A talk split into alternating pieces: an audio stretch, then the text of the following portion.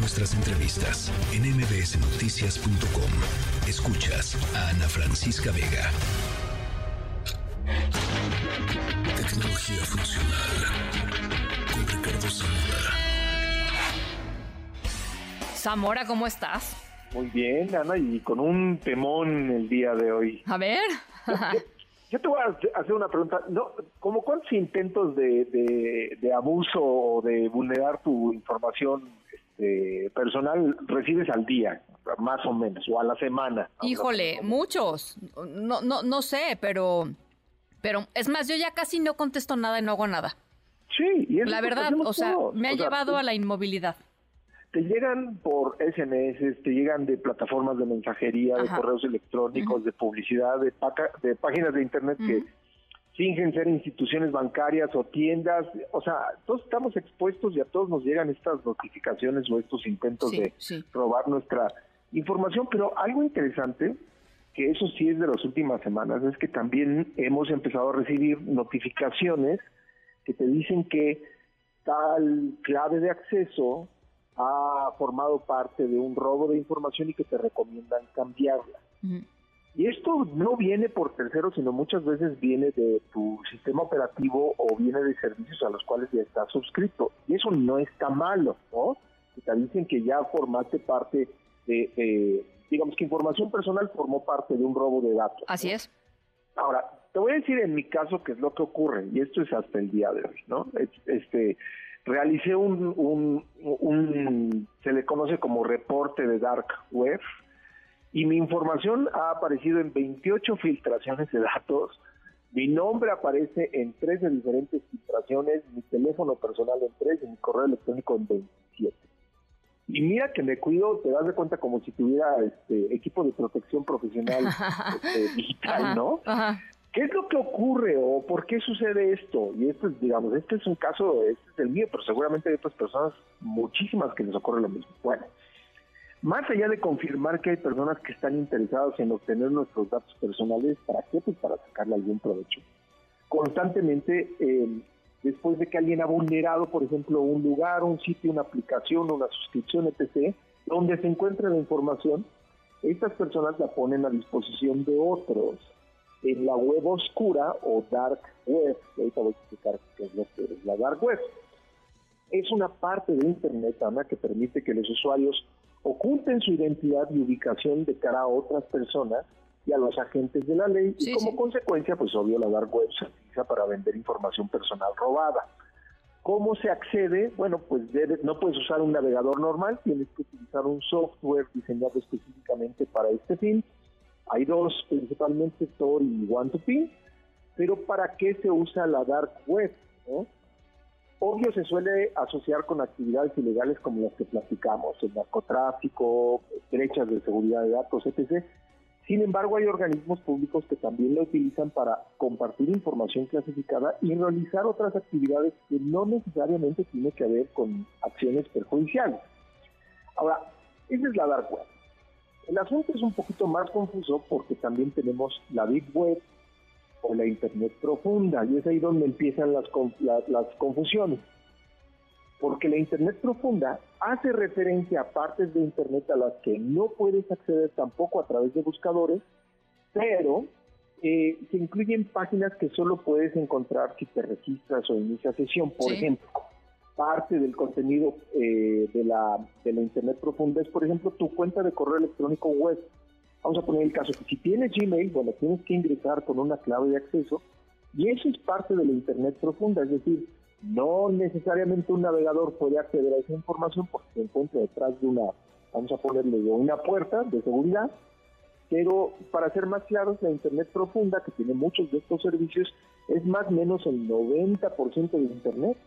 La Dark Web probablemente es menos del 1%, es casi casi como el 0.01. Sí, sí, sí, sí chiquita, pero poderosa, digamos, chiquita pero poderosa. Sí, porque pues, digamos, nadie sabe qué hay ahí, ¿no? Aparentemente. No, ahora, es justamente con estas brechas de seguridad de datos y de software que se conoce como malware, son dos formas comunes que hacen que esta información personal termine en la dark web y evidentemente también eso le ayuda a personas o organizaciones a, a contactarte como si fueran tu banco o tus tiendas favoritas que normalmente estás en comunicación por correo electrónico con ellas. Sí. Pero si te preguntas cómo demonios alguien tiene tu teléfono celular o tu correo electrónico, pues sucede a partir de estas brechas de seguridad. Ahora, eh, ¿cómo sé que mi información ha sido comprometida? Hay, hay varias opciones, o dos principalmente, porque son los sistemas operativos más populares. Voy a hablar del caso de Google. Aquí es muy interesante no necesitas tener una suscripción, hay, un, hay una suscripción a un servicio que se conoce como Google One. Es un servicio de almacenamiento de información, pero que además te ofrece otros servicios, entre ellos notificaciones cuando tu información ha sido vulnerada o te, permiten generar este tipo, tipo de reportes de dark web y que sea la información más exacta y más reciente. Sí. Pero si no tuvieras el servicio, también si te metes a tu perfil de cuenta, al apartado de seguridad, y pues empiezas a recibir qué es lo que ocurre, también hay notificaciones o hay información de valor para ti que te dice, oye, esta clave de acceso ya apareció en una vulneración de seguridad o en una filtración de seguridad, ya ha sido comprometida y te recomienda que lo, que lo cambies.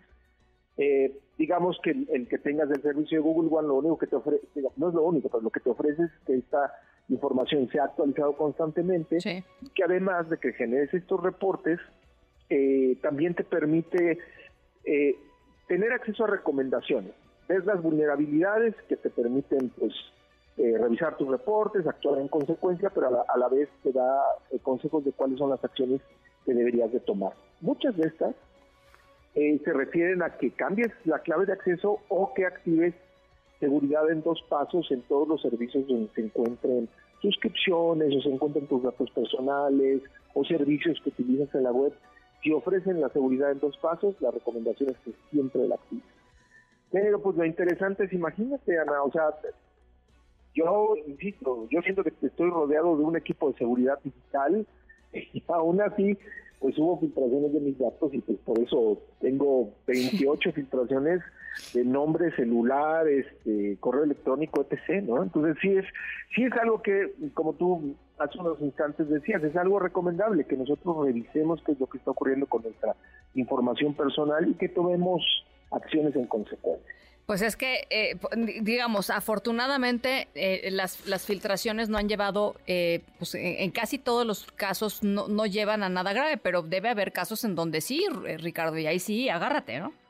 Sí, el, el problema empieza cuando empezamos a repetir nuestras claves de acceso, ¿no? Y que es lo más fácil, este, es porque la memoria no da para más, ¿no? agarras tu misma clave de acceso al correo electrónico, es la de 25 servicios. Ahí es cuando empezamos a tener problemas porque una vez que hay una filtración, vamos a pensar que dices, no, bueno, este servicio está increíble, me funciona muy bien. No es tan conocido, pero a mí me funciona.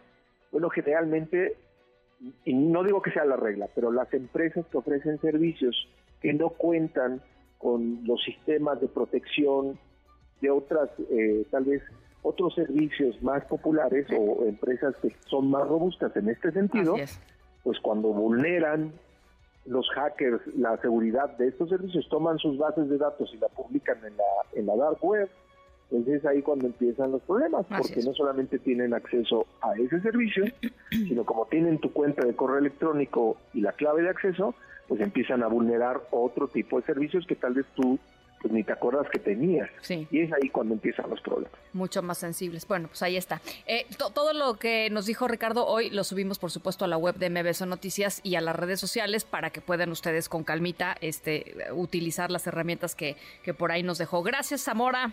Un fuerte abrazo para allá. Buenas noches. Igualmente. MBS Noticias.